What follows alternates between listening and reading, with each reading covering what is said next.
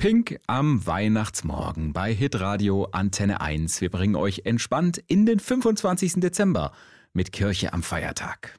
Maria und Josef mit dem Jesuskind. Dazu Ochs und Esel, Hirten und Schafe, Engel und die heiligen drei Könige. Ja, in der Weihnachtskrippe ist ganz schön was los. Vielleicht habt ihr zu Hause ja auch eine stehen. Wir wollten mal wissen, welches ist denn da eure Lieblingsfigur? Also der Ochse, der Esel. Auch der Josef, der gefällt mir am besten. Die ganze Kleidung und die Ausstrahlung von dem Mann. Grundsätzlich Engel. Es hat irgendwie so was Beruhigendes, so was Heiliges, so was Friedliches. Der Esel, ich finde ihn cool. Der macht nichts, aber irgendwie gehört er trotzdem dazu. Die Schafe, schön kuschelig, aber stinken total und stehen immer so blöd da. Eigentlich das Kind in der Krippe drin, das ist eigentlich, finde ich, die Hauptattraktion.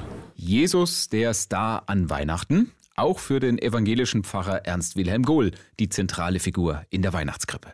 Christen feiern, dass Gott eben nicht in seiner Herrlichkeit im Himmel bleibt, so im Bild gesprochen, sondern dass er wirklich auf die Erde kommt und unser menschliches Leben lebt mit seinen schönen Seiten, aber auch mit seinen dunklen Seiten.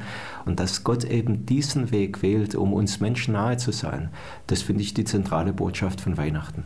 Für den Pfarrer eine echte Hoffnungsgeschichte, gerade für die dunklen Momente des Lebens. Weil wir immer meinen, das Dunkle ist übermächtig, aber genau weil Gott in die Dunkelheit kommt, hat er sie überwunden und Gott hat mehr Möglichkeiten als ich. Und da gibt es ein schönes Wort, was eine kluge Frau mal gesagt hat, was für sie Weihnachten bedeutet, dass die Finsternis das vorletzte Wort hat. Finde ich wunderbar.